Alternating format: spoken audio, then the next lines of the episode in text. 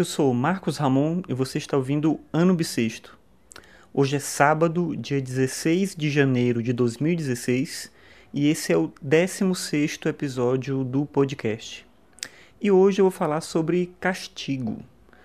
Ontem, na verdade hoje, né? Hoje eu deixei meu filho de castigo por conta de uma coisa que ele fez ontem e aí, na hora que eu tava explicando para ele o porquê que ele ia ficar de castigo, o que, que ele ia perder, né? E, e tentando explicar para ele o porquê que ele devia mudar o comportamento, tudo, ele me olhou assim com uma expressão, com uma cara de tristeza, talvez de decepção, não sei se comigo, não sei se com ele mesmo, não sei se só chateado com a situação.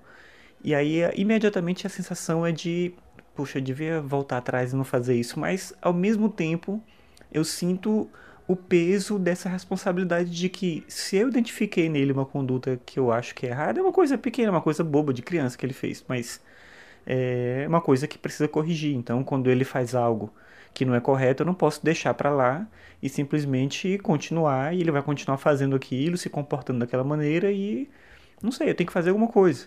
Então, a forma como, como eu costumo agir, eu e minha esposa aqui, como a gente costuma fazer, é privar ele de alguma coisa que ele gosta. Então, se ele gosta de televisão, se ele gosta de ler revista em quadrinhos, se ele gosta de jogar videogame, ele vai perder algumas dessas coisas por algum tempo. E essa é a forma como a gente lida com isso. A gente explica para ele por que, que ele vai perder, o que aconteceu, por que, que a gente está chateado naquele momento e que a gente quer que ele mude aquele comportamento.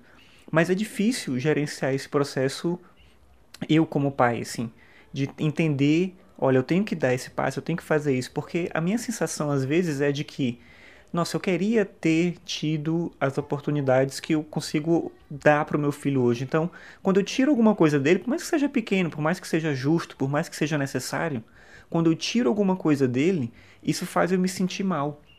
Mas ao mesmo tempo, eu tenho que fazer isso porque, de novo, esse é o meu papel de pai, de educar, de tentar ajudar ele a ser uma pessoa melhor e de sempre é, entender as consequências daquilo que ele faz e compreender como os processos funcionam e tudo.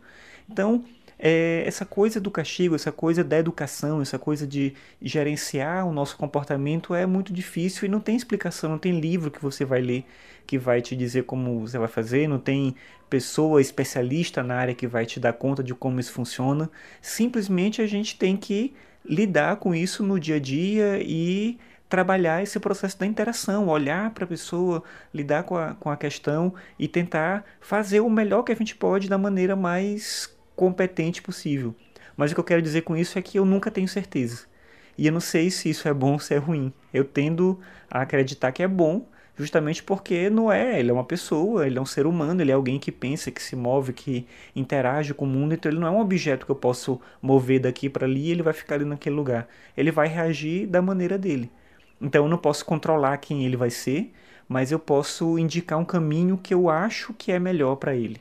E essa é a beleza e ao mesmo tempo a dificuldade de ser um pai, de ser uma mãe, é lidar com esse imprevisível, lidar com essa circunstância ao mesmo tempo do medo e também da tentativa de de fazer algo que você sabe que é melhor porque você deve fazer aquilo, porque você entende a importância disso, porque você se compromete com isso, você decidiu ser pai, você decidiu ser mãe, então você assume esse compromisso, essa responsabilidade, mesmo com medo, mesmo com angústia, mesmo com a incerteza.